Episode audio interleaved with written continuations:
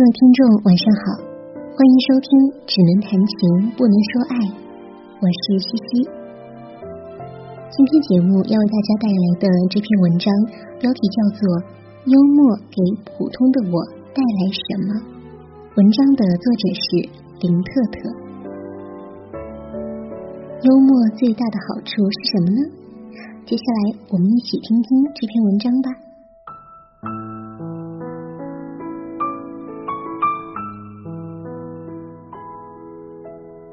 一位做幽默课的朋友采访我，关于幽默，我知道我很幽默，但以为那是民间幽默、业余幽默。但采访者认为我是他见过最幽默的人。我忽然觉得这事儿完大了，被专业官方认可了。让我认真想一想，幽默是什么？我理解的幽默，不只是俏皮话，不是截取网上的段子、短视频，哈哈一笑一转。幽默有审美，有鉴别，经过筛选，你会发现什么有意思。百转千回，越想越有趣。这趣味是生活经过沉淀，去除喧嚣，仍值得咂摸的。发现什么只是低级的、纯生理的笑的反应，让你亲口说出来都不好意思。幽默更多的是一种思维方式，一种态度吧。是凡事经过我的眼都要看出笑意，凡事经过我的手都要自带喜感。为什么要幽默？因为自己会和自己玩，挺重要的。作为一个内心戏表演艺术家，不管外界如何，切换频道、选择节目，全凭我的心情，有点任尔东西南北风的洒脱。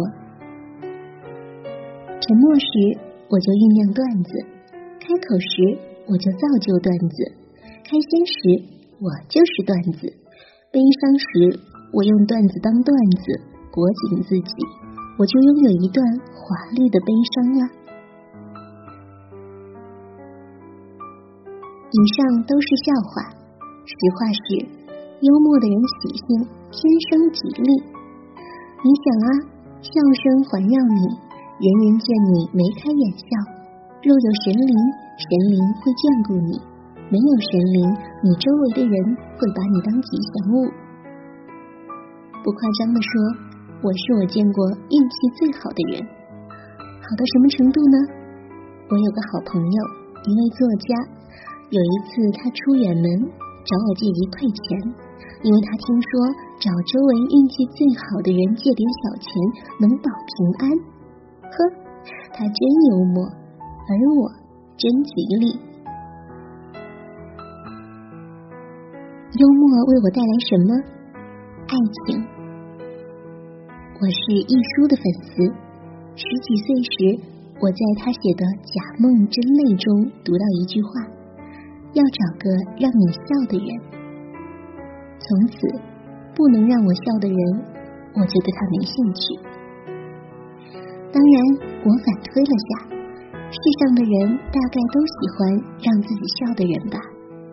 所以，暗恋一个人时，我就努力让他笑，笑就取得了他的关注。在一起时，笑点一致，就有长期共存的可能。找到总会笑的那个点，就找到了爱的秘密。围绕那个点做的事情，就是仪式感。和那个点有关的所有话，都是共同语言。在爱情中，幽默能化解尴尬。换个说法，表露心迹，解决矛盾。我曾遇到过一个男生，自得于才华。他不止一次自称文曲星下凡，理论根据是他生下来的时候拳头微微张开，就像握着一支笔。每当他提起他是文曲星，我就会说：“其实我是快一通，看咱俩真是一对。”那些年，作为英语电子字典的文曲星和快一通是两个著名的竞品。每次说起，我们都会开怀大笑，说多了他也就不再提起了。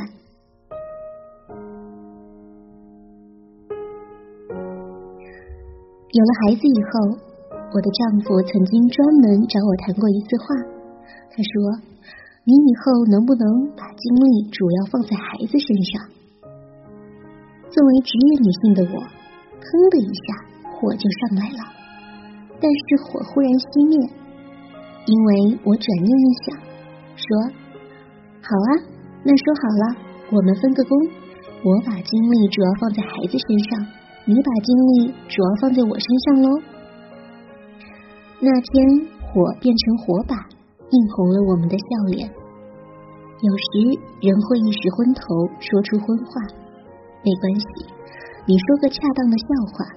让他在笑声中先缓和气氛，再明白道理。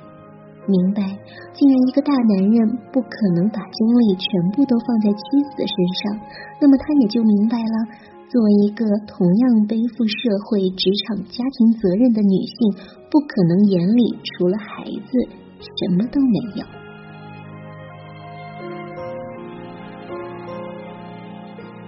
幽默为我带来什么？友情。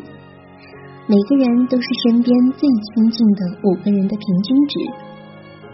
我和我最亲密的朋友们每天上线就互发笑话，我爱他们爱的要死，爱的笑死。幽默是我衡量人的一把尺，衡量性格。幽默的人豁达，尤其懂得自嘲的，没什么坎儿一定过不去，没什么事儿值得不可一世。衡量智商。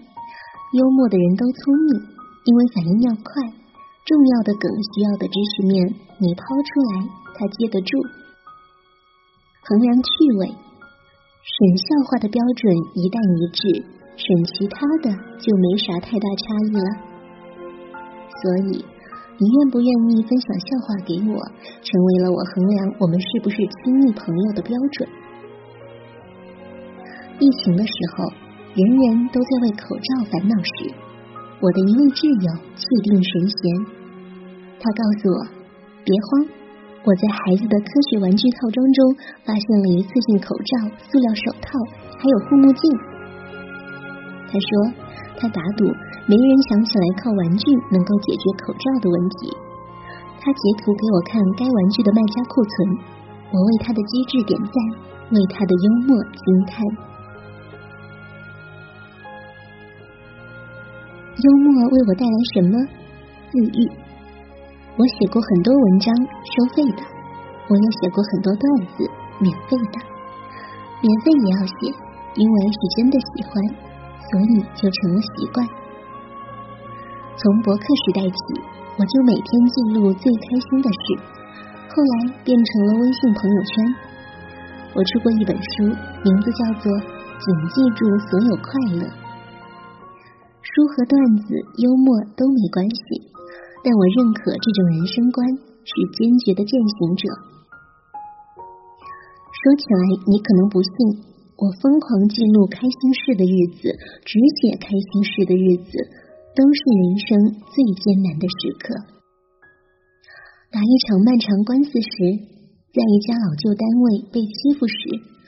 满脸是痘，每天早上都要哭一场，擦干眼泪，擦上厚厚的一层粉，才敢出门的时候，翻一翻那时的网络痕迹，全是开心，全靠记录开心，做心理暗示，今天还不错哟。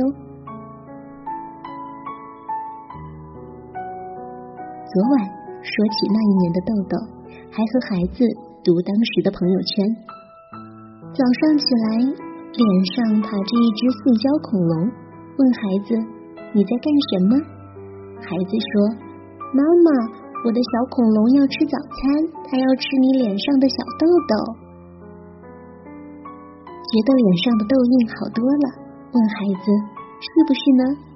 孩子看了一会儿，说：“是啊，妈妈脸上以前脸上很多苍蝇腿，现在变成了蚂蚁腿。”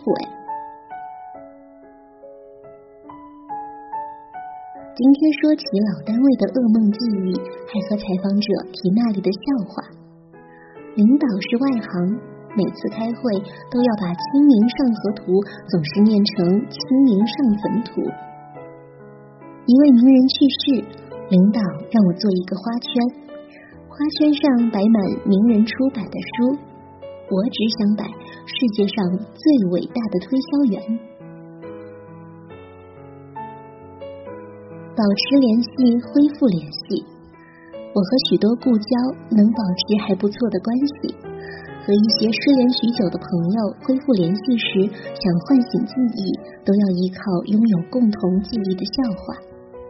比如和前同事总是要提到《清明上坟图》，比如用一个传神的外号做暗号。幽默为我带来什么？机会。是的，幽默还给过我机会。我做了十几年的图书编辑，策划的第一本书就获了奖。没有别的原因，我真心喜欢我的作者写的故事。我也相信他写的，人人看了都会笑，笑完会哭，哭是因为深深的感动。他有高级的幽默。我还记得我写的第一封约稿信，我说。读研时，每天看您的文章，我总是笑完再睡。现在做编辑，我的职业目标就是能做你的责编。第二天，那位著名的作家就给我打了岳阳电话：“你说吧，我有八个稿子，你要哪个？”我写了十几年的文章，第一个像样的专栏开在了《中国青年报》。我的编辑总看我的博客找到我，他说乐得停不下来。我写完了几本散文书，腻了，老琢磨着怎么转型。起码十家出版社找过我，说看你的朋友圈总写孩子的笑话，不如来个亲子的吧。我真转型，写了童话，出了绘本。你看，谁会拒绝让人笑的人？这是我对人性的判断，能让我笑，就会让我类似的人笑。这是我对市场的判断。幽默为普通的我实在带来太多，我关注有趣的人已经成为了本能。于是，我固定交往的人都是我想起来就会笑，去见他的路上就会笑。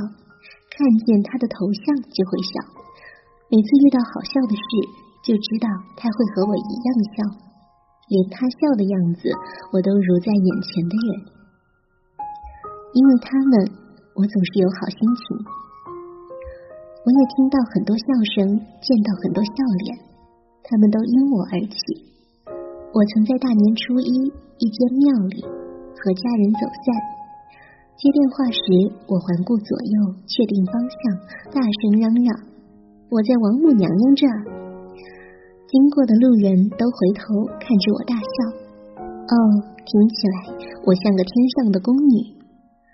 我曾在中医院应医生要求伸出左手，却小声嘀咕说：“不是男左女右吗？”医生扑哧一笑：“我可不是算命的。”瞬间拉近了距离。我曾因为快递员名叫黄鑫，特地在发快递的时候为自己取了个化名宋教仁，在得意洋洋把快递单拍照留念，期待收快递的朋友接到快递的刹那，瞄一眼单子，会心一笑。果然如期而至，一串笑声甩来。谢谢你们，让我觉得我如此美好。幽默是什么？就是这种美好。开始热闹，平静后仍能回味。是一把花椒，撒得恰到好处，酥酥麻麻，如过电。正如我的一位朋友所说，幽默最大的好处就是它本身呀。